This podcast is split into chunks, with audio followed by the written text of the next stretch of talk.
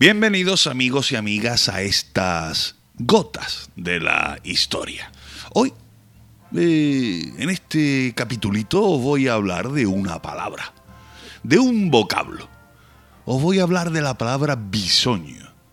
Todos sabéis qué significa algo nuevo o de falto de experiencia, ¿no?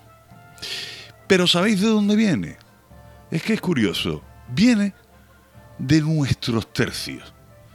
Tanto, bueno, de los tercios españoles como de los tercios italianos. O sea que viene aproximadamente del siglo XVI. Y, bueno, ¿qué significaba o por qué surgió esa palabra?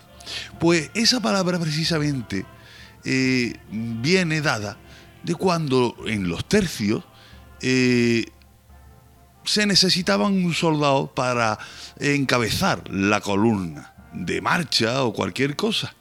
Entonces se, decía, fa bisogno.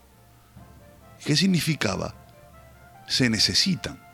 De lo cual, al reemplazo mm, que iba a cubrir las necesidades de un tercio, se le llamaría fabisoño. Y luego, evidentemente, con el transcurso del tiempo se iría recortando hasta que terminó por ser bisoño. Otros dicen que, bueno, el término procedería de ser la palabra más usada por los novatos en su trato con los paisanos. Bisogno vino, bisogno pane. ¿Qué significa? Necesito vino, necesito pan. Ya sabéis que hay muchas palabras o muchas expresiones que vienen precisamente de esos tiempos y además mm, de esas unidades españolas desperdigadas por el mundo, los tercios, ¿no? Hay una, hay una muy famosa que eh, muchas veces cuando estamos mosqueados, cuando estamos cabreados, lo decimos, oye, vete a la porra. Vete a la porra precisamente viene también de los tercios.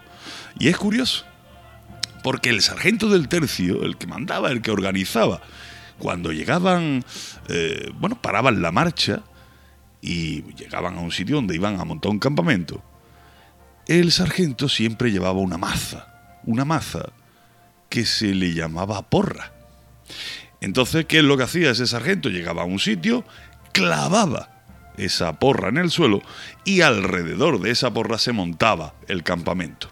¿Qué es lo que pasaba? Que cuando había algún problema, había alguna falta disciplinaria o lo que sea, automáticamente al soldado se le decía vete a la porra. O sea, se iba a la porra y ahí se tenía que quedar en pie durante un montón de tiempo, el tiempo que le diera la gana al mando en este caso.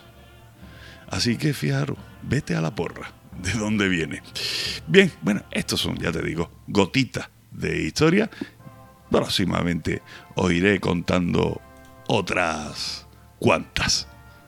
Adiós.